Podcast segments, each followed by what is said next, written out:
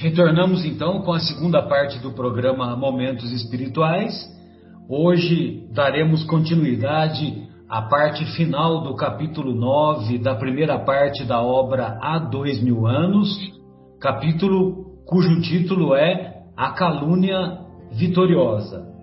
E na, no, no último programa, né, no programa anterior, nós encerramos com aquela experiência espiritual da Lívia quando ela se viu transportada em espírito para, para onde se encontrava Jesus sendo crucificado e ele deixou aquela frase dizendo é, aquela frase que sem dúvida vai nortear a trajetória da Lívia até o fim da sua própria existência e, e a frase é a seguinte: Filha, aguarda as claridades eternas do meu reino, porque na terra é assim que todos nós deveremos morrer.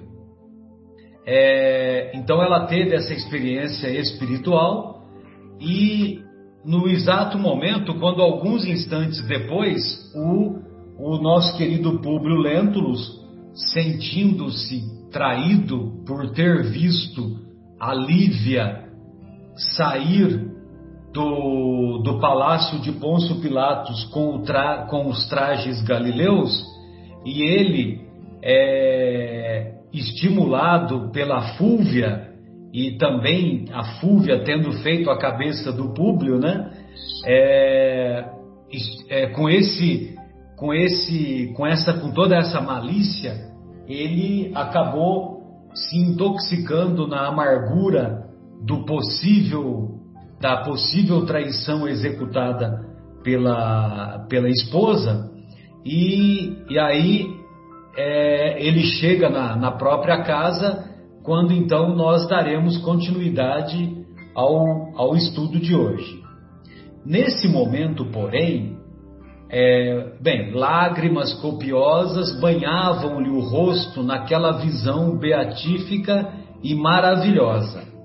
Nesse momento, porém, ou seja, no momento em que ela mais estava transcendendo essa experiência espiritual, a porta abriu-se com estrépito e a voz soturna e desesperada do marido vibrou no ar abafado despertando-a bruscamente, arrancando-a de suas visões consoladoras. Lívia, bradou ele como se estivesse tocado por emoções decisivas e desesperadas, ou melhor, por comoções decisivas e desesperadas. Públio Lentulus, regressando ao lar, encaminhou-se imediatamente ao gabinete, onde se deixou ficar por muito tempo engolfado em atrozes pensamentos. Depois de sentir o cérebro trabalhado, trabalhado pelas mais antagônicas resoluções, lembrou-se de que deveria suplicar a piedade dos deuses para os seus penosos transes. Ou seja, ele estava com o coração amargurado pela cena que ele assistira e que ele julgara que a, que a esposa o traíra. Lógico que ele não sabe dos detalhes, então ele só confiou naquilo que ele viu. E, mas mesmo assim, ele, ele foi para o gabinete dele para suplicar a piedade dos deuses, ou seja, ele foi ele também foi buscar uma oração. Só que essa oração, ele estava com aquele sentimento antagônico, né? Que, por um lado, ele tinha que tomar uma, uma atitude para mostrar para mostrar quem ele era, que ele não estava satisfeito com o que ele tinha assistido. Agora, por outro lado, é, tenho certeza que uma voz também tocava o seu coração para que ele pelo menos procurasse saber o que tinha acontecido, né? Mas, infelizmente, não é isso que vai ocorrer.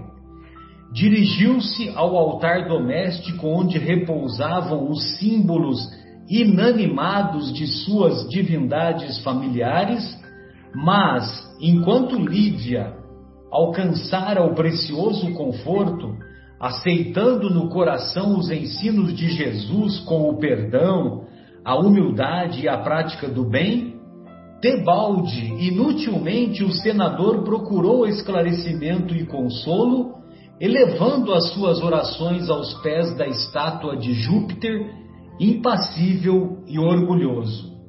Então nós vamos observar que o Emmanuel, repetidas vezes, ele vai, ele vai se, ele vai se referir aos deuses da antiguidade romana como símbolos inanimados de suas divindades familiares.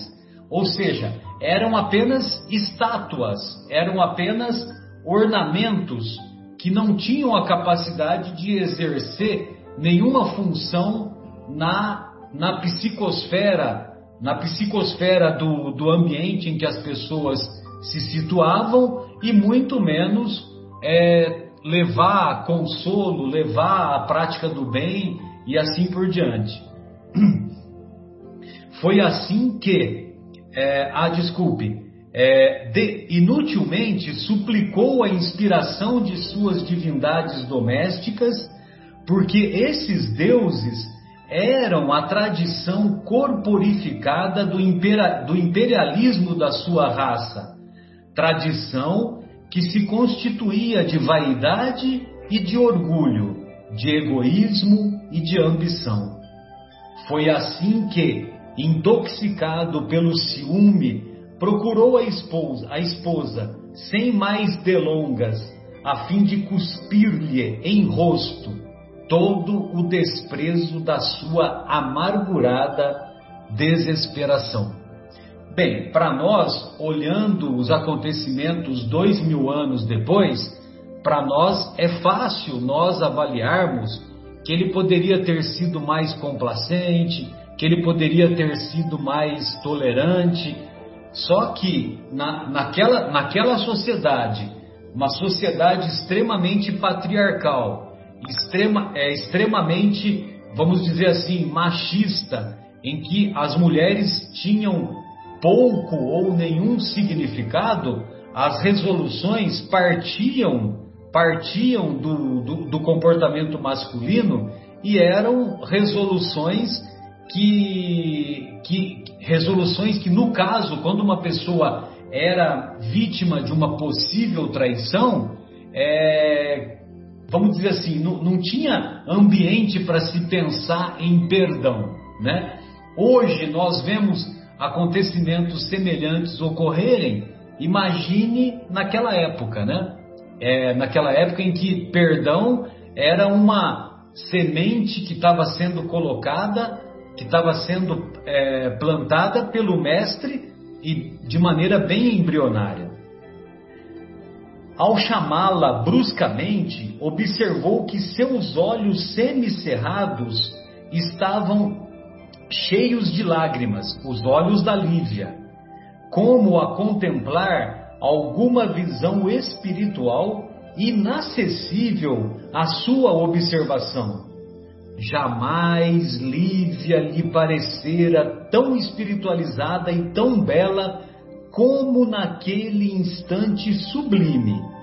Mas o demônio da calúnia lhe fez sentir imediatamente que aquele pranto nada representava senão sinal de remorso e compulsão, compunção ante a falta cometida.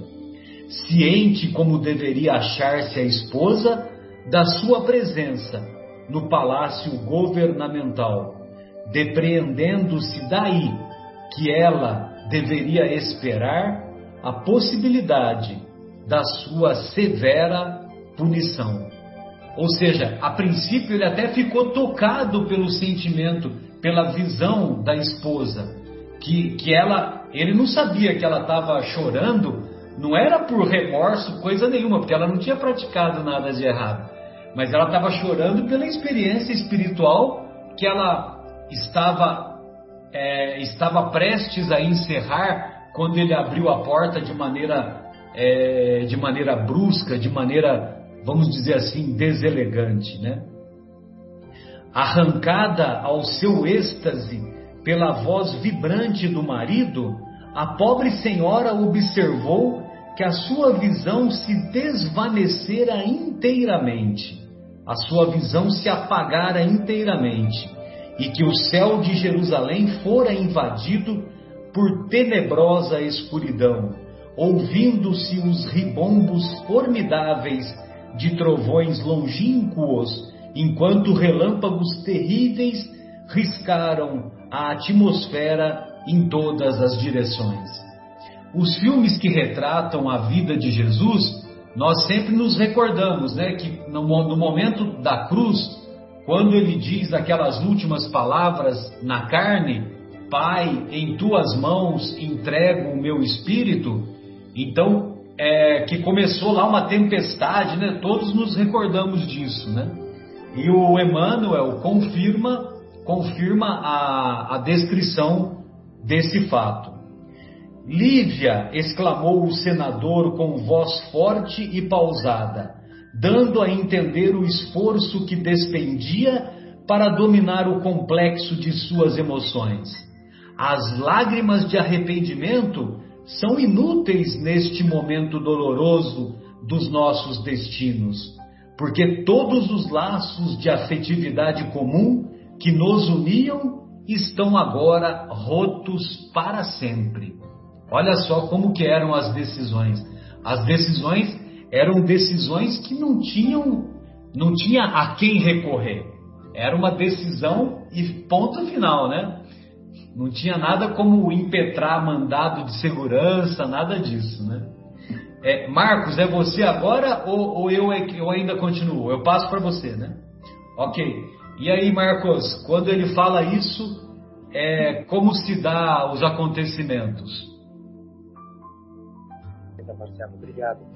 É, a gente a gente vê aí aquele, aquele desencontro de, de ideias, desencontro de palavras, enquanto Líbia chorava, recordando Jesus, ele pensava que ela já chorava de remorso, não tinha nada a ver com a história, né? E nisso se dá caminhos antagônicos, né, totalmente diferentes. Mas continuando, Lívia diz: Mas que é isso? Pôs ela dizer, revelando o pavor que tais palavras lhe produziam. Então ela, ela ficou apavorada, porque ela não sabia nada que estava se passando.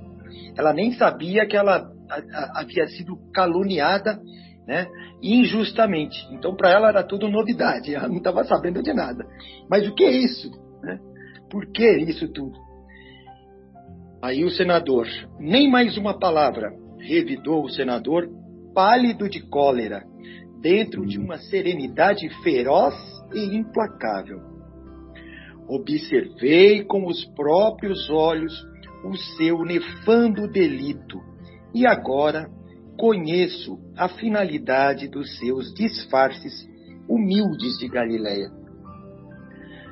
É, Ouvir-me-á a senhora até o fim, ou seja, ouça-me até o fim, eximindo-se de qualquer justificativa, porque uma traição como a sua só poderá encontrar justo castigo no silêncio profundo da morte. Olha só que palavras duras, né? É, mas continuando, mas não quero matá-la. Minha formação moral não se compadece com o crime. Não porque haja piedade de minha alma, à vista do possível arrependimento do seu coração no tempo oportuno, mas porque tenho ainda uma filha sobre cuja fronte recairia o meu gesto de crueldade contra a sua felonia, que basta para nos tornar infelizes por toda a vida. Então ele fala que ela, o gesto que ela teve, que ela nem sabia, né, é, era passível de uma pena capital, né? Mas ele ele justifica que não quer matá-la em função, é claro, de tudo o que ocorreu e da filha, enfim. Continuando, homem honesto e pronto a de, de, Felonia, viu, Marcos? Felonia significa traição, deslealdade, né? Obrigado, Marcelo. Muito obrigado. Esse não tinha marcado ela aqui. É, então, homem honesto e pronto a, a defrontar-me de qualquer ultraje, tenho muito amor ao meu nome e às tradições de minha família, de modo a me não tornar um pai desnaturado e criminoso. Continuando o senador, né? Poderia abandoná-la para sempre, na consideração do seu ato de extrema deslealdade.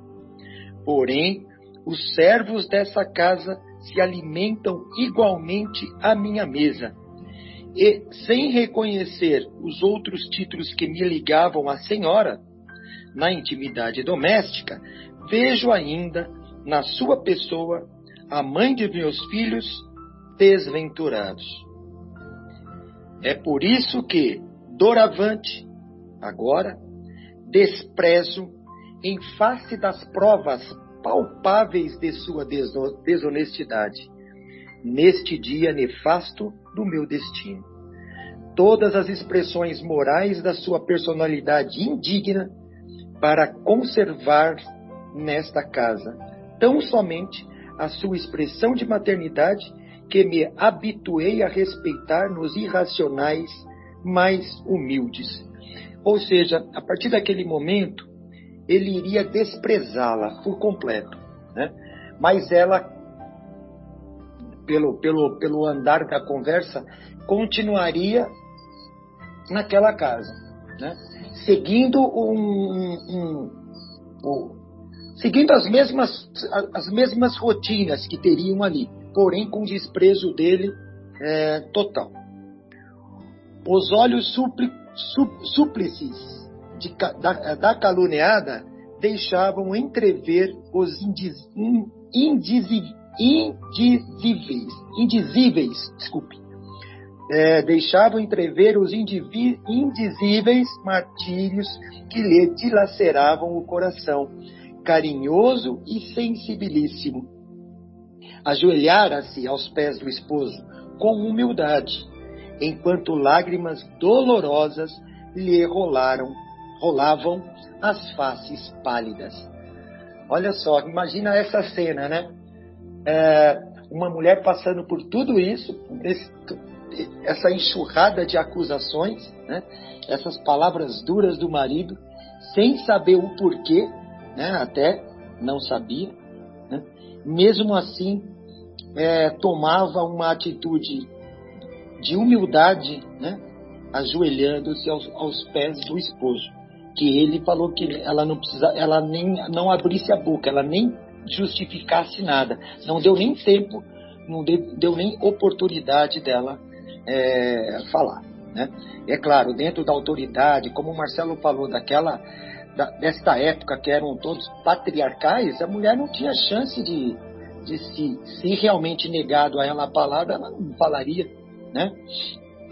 É coisa doida, né? É, aí continuando, lembrava-se Lívia então de Jesus nos seus intraduzíveis padecimentos. Sim, ela recordava as suas palavras e estava pronta para o sacrifício.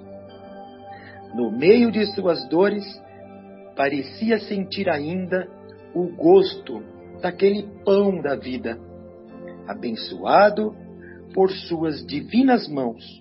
Foi aquele momento, né, lá no, nos dias, naquele passado, onde ela esteve com o mestre, né, que o mestre, em poucas palavras, falou para ela né, sobre o sacrifício. Né, e ele distribuiu o pão naquela palestra anterior, naquela outra oportunidade. Lá em Cafarnaum, isso. Daquele pão da vida abençoado por suas mãos divinas, e figurava-se levada de todas as mundanas. Lavada. Ah, desculpa, lavada de todas as ah, mundanas preocupações. A ideia do reino dos céus, onde todos os aflitos serão consolados, anestesiava-lhe o coração dolorido. Nas suas primeiras reflexões a respeito da calúnia de que era vítima, o seu espírito fustigado pelas provas aspérrimas. É, essas são as últimas palavras aqui, minha que eu leio, na sequência agora é o Mauro, mas é, a gente já vê os pensamentos, o, o pensamento de Lívia voltando ao encontro de Jesus, aonde ela tinha toda, todo o consolo, todo o alívio, só pelo simples pensar no Mestre, pensar no que havia é, se passado diante dele. Então ela já começa ali a, a recuperar o seu ânimo, somente lembrando na visão e no momento que esteve com o Mestre. Agora é você, né, Mauro? E o interessante é que nesse momento ela se ajoelhou aos pés do marido, né? É. Ela se encontrava ajoelhada em tom de humildade e mesmo assim nem isso foi suficiente para tocar o marido e, e demovê-lo dessa decisão arbitrária, dessa decisão inclemente. Meu Deus. Até voltando um pouquinho, Marcelo, fazendo um comentário no que você leu, né? quando o senador encontra a Lívia, é, encontrou-a de uma beleza é, deslumbrante. Nunca tinha visto ela ainda tão, tão bonita, né? porque ela estava naquele momento é, pensando, é, ou é, pensando em Jesus, na, na, na, nesse desdobramento que ela foi até os pés da cruz. Desse, Naquele transe mediúnico. Transe mediúnico, exatamente. Então ele, ele a vê linda, né? Que, que, que e, e, essas são descrições, é, é um momento descrito por ele próprio, né? Por ele próprio, Emmanuel. Então ele a descreve naquele momento é, belíssima, né? Como, como nunca tinha visto anteriormente. Mesmo assim, não teve piedade ou não teve é, complacência, né? Enfim. Ô, ô, Mauro, apesar dessa da atitude de serena humildade da, da Lívia, é, o senador continuou vociferando contra ela, né? É, só, só, um comentário que aparentemente não tem muito a ver com o assunto, mas tem, né? O próprio Marcelo falou no início, isso há dois mil anos atrás, se fosse hoje já seria diferente, né? Então, no, normalmente a gente vê as pessoas, nós mesmos falando, puxa vida, mas o mundo em vez de melhorar está piorando, né? Então, se a gente vê a condição da mulher, que é a condição do ser humano, né? Há dois mil anos atrás, a gente vê pela atitude do Públio, né? Que a mulher não tinha absolutamente direito nenhum. A mulher não tinha direito nem à palavra, nem à defesa, né? Então, hoje a gente vê que essa situação, apesar de, de termos sérios problemas ainda, mas a mulher já tem uma situação diferente. A mulher hoje é igual, né? Então, a gente vê que em muitos aspectos o mundo melhorou, né? Aliás, eu acho que em quase todos os aspectos, né? Mas aqui, fica, mas aqui fica muito claro, né? A submissão e a falta absoluta do direito do ser humano de se contrapor é, não só a mulher, mas também os homens, se fossem menos abastados, se não fosse de família nobre, eram considerados praticamente um lixo humano, né? Aí ah, de 1934 para cá, as mulheres até votam, né, Vera? Então. As mulheres até exercem o direito do voto. Que coisa, minha mulher é até corintiana, cara, que coisa. É verdade, muitas coisas, né? Tudo vai mudando, né? Acredito é. que muita coisa ainda está por vir, né? Em questão de evolução ainda, né? De igualdade. Tem, tem muita coisa para melhorar. É, é lógico que eu estou falando brincando, né, Vera? É. Mas evidentemente que quando você, você é, confronta, compara com o passado, sem dúvida que muita coisa melhorou. Né? Então, então, vamos lá, dar continuidade. Então, pois não, Marcos, não entendi. Mourão, é só para colocar aqui também é, o fato dela ser um, um, romana e o senador também romano, a, até a situação dela nessa, nessa questão foi, de certa forma, aliviada de, de, desse jeito. E claro, ele iria desprezá-la e tudo mais, mas se ela fosse uma é, judia, né? uma judia, ela de seria, outra nacionalidade qualquer. É, seria severamente executada, ela seria apedrejada, né? enfim, não teria sequer condições de, de se justificar, né? Como por, por, por mínimas coisas eles, é, inclusive em calúnias até, né? É, dizendo que uma mulher fosse adúltera, ela seria condenada à morte. Agora, o, o senador, ele foi duro, foi injusto, tudo mais, mas de certa forma, dentro do coração dele, havia ainda algo de bom, né? Um agradecimento a ela, considerações a ela como mãe, enfim, né? É, é dolorido o que está se passando com ela, né? Mas ela. Ele... Mas, o, mas o próprio Emmanuel reconhece no relato, né, que tem muito de orgulho dele, né? Sim, Porque sim. ele não queria que os outros é, soubessem de maiores detalhes, né? Então fica quietinho É, no seu canto, não fala comigo, cumpre seu dever de mãe, mas não quero mais contato nenhum com você. Então o Emmanuel É, na diz realidade, isso um pouquinho. É. Na realidade, acho que é o orgulho mesmo. E ele, no fundo, no fundo, acho que a amava ainda, né? Com certeza. Sim, sim. Mas vamos lá. Então, continuando. Então, não, não obstante essa atitude de serena humildade, a humildade da, da Lívia, né? O senador continuou no auge da angústia moral. E aí ele diz o seguinte: Dei-lhe tudo o que possuía de mais puro e mais sagrado nesse mundo, na esperança de que correspondesse aos meus ideais mais sublimes.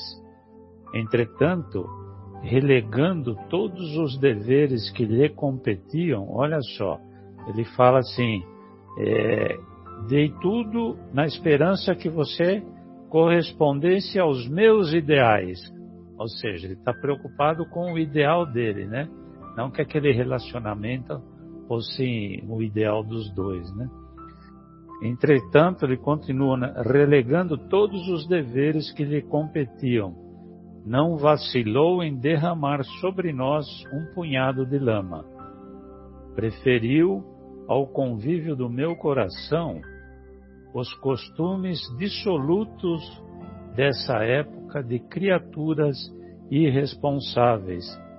Essa é uma passagem interessante também, né? Que ele fala que na, naquela época era um costume, os costumes dissolutos, né? Todo mundo tinha relacionamento extraconjugal, não existia muito respeito entre os entre as pessoas, entre os casados, né? E ele tem consciência disso, né?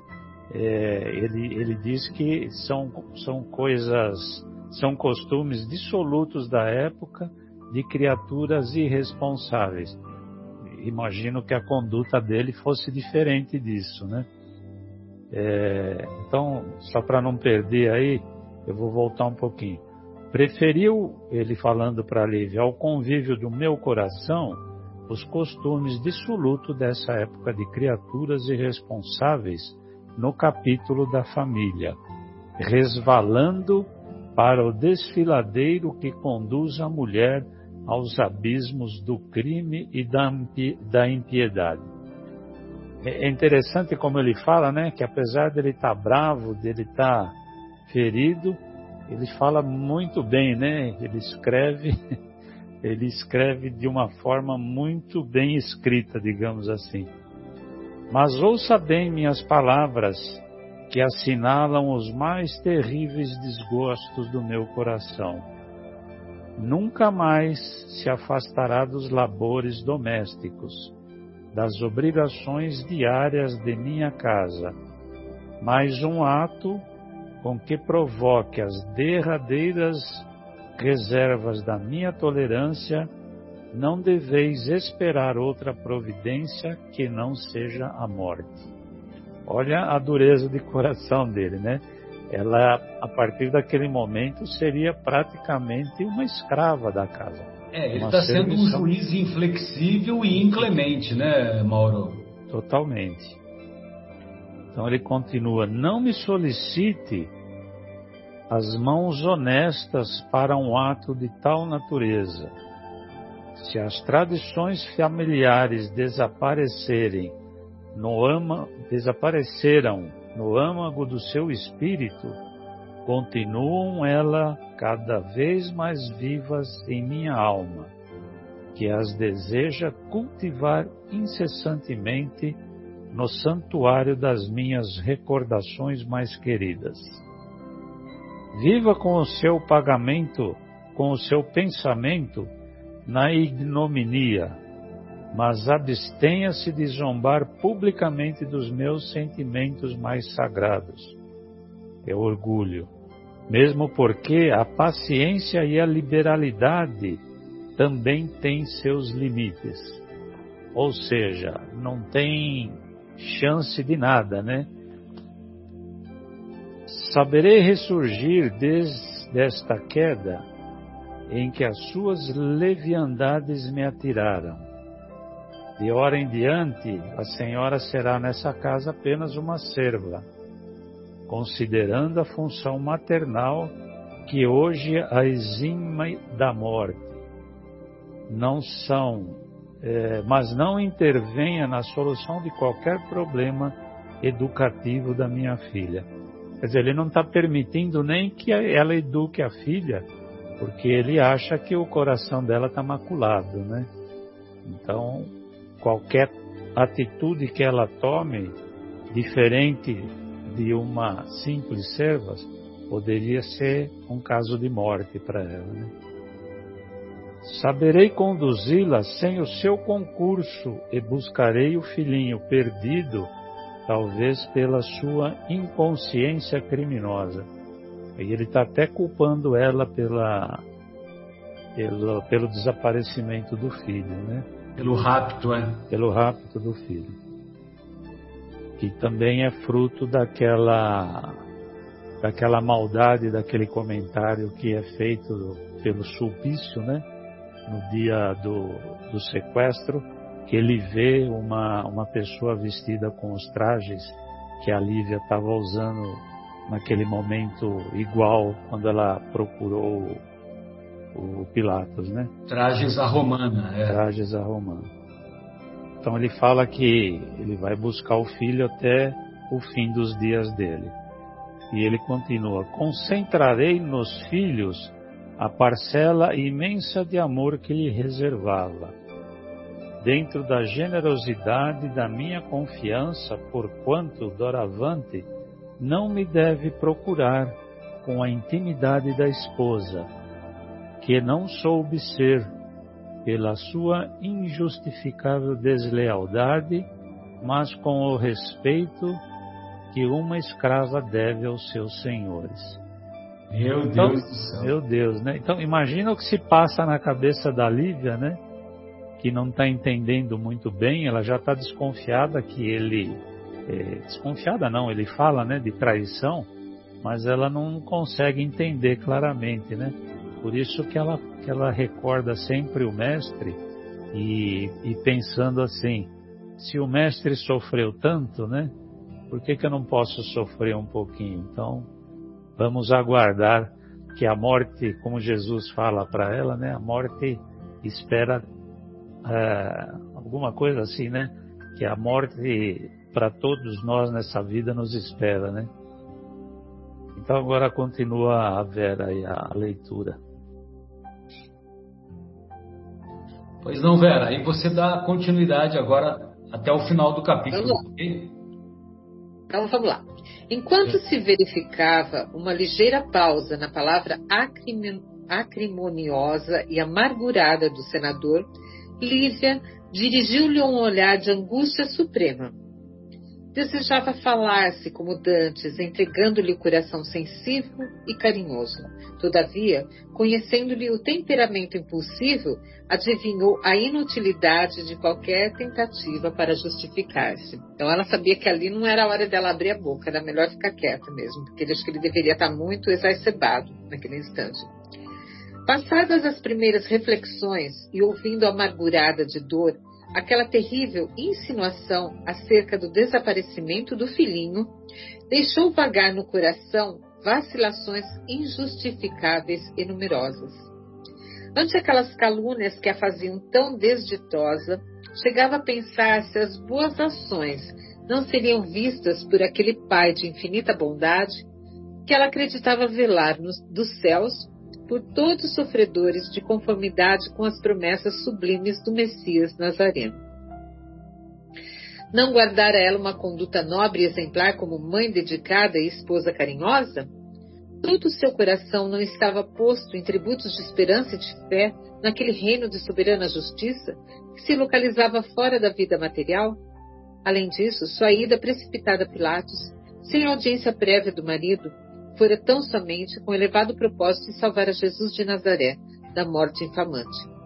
Onde o socorro sobrenatural que não chegava para esclarecer a penosa situação dela e mostrar tal injustiça? Então ela se vê ali balançada, né? Puxa vida, ela acreditou tanto nas palavras de Jesus, tudo, né? E onde estava toda a justiça, né? Tudo aquilo que de bom que ela fazia, qual que é o reconhecimento de tudo isso? Né? Lágrimas angustiosas enevoavam-lhe os olhos cansados e abatidos. Mas antes que o marido recomeçasse as acusações, viu-se de novo defronte da cruz, em pensamento. Vamos ver o que, ela agora percebe. Uma brisa suave parecia amenizar as úlceras que o libelo do esposo lhe abrira no coração. Uma voz que lhe falava aos refolhos mais íntimos da consciência lembrou-lhe ao espírito sensível que o mestre de Nazaré também era, inocente e expirara, naquele dia, na cruz, sobre os insultos de algozes impiedosos. E ele era justo, bom e compassivo. Daqueles a quem mais havia amado, recebera a traição e o abandono na hora extrema do testemunho e de quantos havia servido com a sua caridade o seu amor, tinha recebido os espinhos envenenados da mais acerba ingratidão. Ante a visão dos seus martírios infinitos, Lívia consolidou a sua fé e rogou ao Pai Celestial lhe concedesse a intrepidez necessária para vencer as provações aspérrimas da vida. Então, quando ela começa a fraquejar na fé dela, né, vem essa essa sensação, veio esse, esse pensamento que lhe despertou novamente ó, tudo aquilo que ela aprendera com o mestre, né? Suas meditações angustiosas haviam durado um momento, um minuto apenas, após o qual continuou Públio Lentulus com voz desesperada. Aguardarei mais dois dias nas pesquisas de meu filhinho desventurado. Decorridas essas poucas horas, Voltarei a Cafarnaum para afrontar a passagem do tempo. Ficarei neste cenário maldito enquanto for necessário, e quanto à senhora, recolha-se doravante em sua própria indignidade, porque, com o mesmo ímpeto generoso com que lhe poupa a existência neste momento, não vacilarei em lhe infligir a derradeira punição no momento oportuno. Então ele aqui ameaça ela, né? O coração dele também está muito magoado, né? Vamos entender que frente a tudo aquilo, aquele circo que armaram para que ele realmente acreditasse naquilo que, que falaram para ele, ele estava profundamente magoado com a, com a Lívia, né? Mas não deu oportunidade para ela por causa do orgulho, apesar do seu imenso amor, acredito que ele teria um imenso amor por ela, essa mágoa, né, que feriu o orgulho dele, deixou ele tomar essas atitudes. E abrindo a porta de saída, que estremecera aos ribombos do trovão, exclamou com terrível acento: Lívia, este momento doloroso assinala a perpétua separação dos nossos destinos. Não ouse transpor a fronteira que nos isola um do outro, para sempre, no mesmo lar e dentro da mesma vida, porque um gesto desses pode significar a sua inapelável sentença de morte. Olha que situação que ela se vê. Ela não vai poder fazer praticamente nada para poder conquistar de novo a confiança dele. Nem isso ele vai permitir dela, né? Atrás dele, fechara-se a porta com estrépito, abafado pelos rumores da tempestade. Uh, Jerusalém estava sob um verdadeiro ciclone de destruição, que ia deixar após sua passagem sinal de ruína, desolação e morte. Então, olha aqui como ele descreve né, esses momentos que estavam acontecendo lá em, em Jerusalém sobre a tempestade, né? Tudo que a gente vê e o acontecido do mestre ter morrido e tudo aquilo simultaneamente acontecendo na vida de Lívia, Ficando só, Lívia chorou amargamente.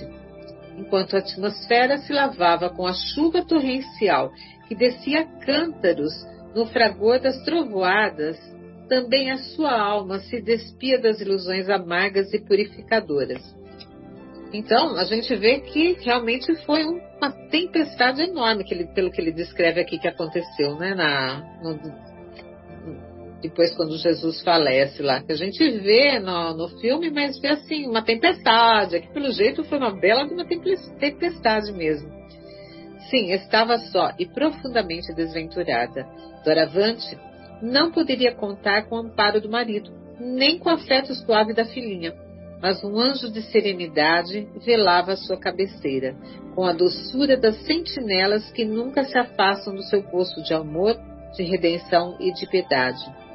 E foi esse espírito luminoso que, fazendo gotejar o bálsamo de esperança no cálice do seu coração angustiado, deu-lhe a sentir que ainda possuía muito, o tesouro da fé, que a unia a Jesus, ao Messias da renúncia e da salvação, a esperá-la em seu reino de luz e de misericórdia.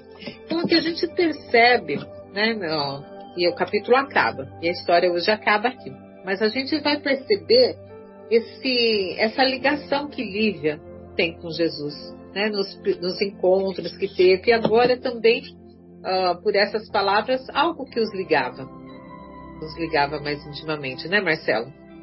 A gente percebe aqui. Mas não vamos falar dos próximos capítulos. vamos ter essa curiosidade do ouvinte aqui. Então a gente percebe essa ligação aí havendo entre Jesus e Lívia, né? Um doce anjo mesmo que havia aí. É, ela compreendia aquela visão que ela teve, né, da quando Jesus diz para ela naquela experiência que que ela deveria carregar a sua cruz, né? E, é o que, e essa mensagem é a mensagem que nós também de, devemos, é, devemos ter, compreendendo que, que há flores na nossa caminhada, mas não é só de flores que tem a nossa caminhada, né? Muito pelo contrário. E muitas vezes nós queremos transferir a, a nossa cruz para os outros, né? Agora, a cruz que nos cabe carregar, é, nós devemos carregá-la com fé, com coragem, com resignação, com submissão à vontade de Deus, né? Então a gente tem que carregar a nossa cruz de cabeça erguida, de cabeça erguida não não no sentido de orgulho, de vaidade, né? No sentido de encorajamento, né? De não de não fugir às nossas responsabilidades, né? Então, é, e saber que é, e saber que o peso dela é aquilo que a gente pode carregar sim, né? Buscar essas coisas para carregá-la, né? Porque o fardo não será mais pesado do que os nossos ombros terão que aguentar, né? Sem dúvida. E, e essa, essa parte final, assim, eu até grifei aqui, sabe, Vera? Porque ela é muito emocionante, né? É, e foi esse espírito luminoso que, fazendo gotejar o. Porque você viu, né? Que tinha um anjo de serenidade velando a sua cabeceira, né? Só que eles não falam quem é. Certamente Sim. é um benfeitor espiritual. Mas um benfeitor espiritual escalado por Jesus, né? Sem dúvida. Mas, então, ela, ela diz, né? O Emmanuel diz, e foi esse espírito luminoso que fazendo gotejar o bálsamo de esperança no cálice do seu coração angustiado, você imagina o amargor que ela estava sentindo naquele momento, né?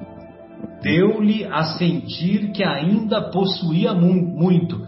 A partir daquele momento, ela ia ser uma serva, ela não tinha mais nada, né? A única coisa, a única clemência que o, que o senador teve com ela foi que ele poupou a morte dela, só isso. Só isso. Então, quer dizer, ela ia ser uma pessoa desprezada, relegada com a função de uma simples serva, né? Daquele momento em diante. E aí, olha só a grandeza desse coração da, da Lívia, né? Então, ela observou que ela ainda possuía muito. E o que, que ela possuía? O tesouro da fé, que a unia a Jesus, ao Messias da renúncia e da salvação. a esperá-la em seu reino de luz e de misericórdia. Por isso que eu me recordo que na, quando, ele, quando ela se encontra em particular com o, com o mestre lá em Cafarnaum, naquela outra ocasião em que ela foi acompanhada acompanhada do, do tio da, da Ana, que agora me fugiu o nome, né? E que vai ser a personagem principal do próximo capítulo, o apóstolo da Samaria. É, então, é, quando ela tem aquele encontro a sós com o mestre, o mestre diz para ela: Saberei aceitar o seu sacrifício. Olha só, as palavras proféticas do mestre para com esse espírito grandioso e generoso que, que é a Lívia, né? É impressionante essa, essa mulher, né? A grandeza que ela tem e ela vai carregar a cruz, como veremos, né? Nos próximos acontecimentos por bastante tempo, né? Eu me lembro que são 25 anos que ela vai viver dessa maneira, desprezada e tratada como uma serva pelo próprio marido que um dia a, até fez uma composição para ela, né? Até fez uma composição. Exato. E até, o, o Marcelo, a gente vê o, o espírito de Lívia meio que como o espírito de Estevão, né? Que mesmo sem conhecer o Mestre, o Jesus, tinha dentro do coração é, os, os ideais do Cristo. Né? E me lembra muito Estevão, que passou também por injustiças, por, por, por, por muitas coisas ruins, mas não se esmoreceu, não negou. E olha só como que é a vírgula no Evangelho, né? Ficando só, Lívia chorou amargamente. Ficando só, vírgula, Lívia chorou amargamente. É, após, após negar o Cristo três vezes, vírgula, Pedro chorou amargamente. Judas não teve resistências e se suicidou. Madalena, após o contato com o Mestre, transformou-se na grande personagem da Boa Nova que mudou completamente a sua trajetória, seguindo o, a, o, os exemplos do Mestre e transformando-se na alma grandiosa, cuidando dos leprosos, segundo as tradições orais do cristianismo primitivo. E a Lívia, o Emmanuel, vem mostrar né, a grandiosidade dessa mulher, a grandiosidade desse espírito tão marcante, né, que certamente encontra-se em esferas mais elevadas. Amigos, gostariam de falar, de fazer mais algum comentário ou podemos partir para a nossa despedida? Beleza, então? Então encerramos mais esse estudo de hoje e na próxima semana iniciaremos o estudo do capítulo O Apóstolo de Samaria, que é o tio da Ana e que eu me esqueci o nome. um grande abraço, até a próxima.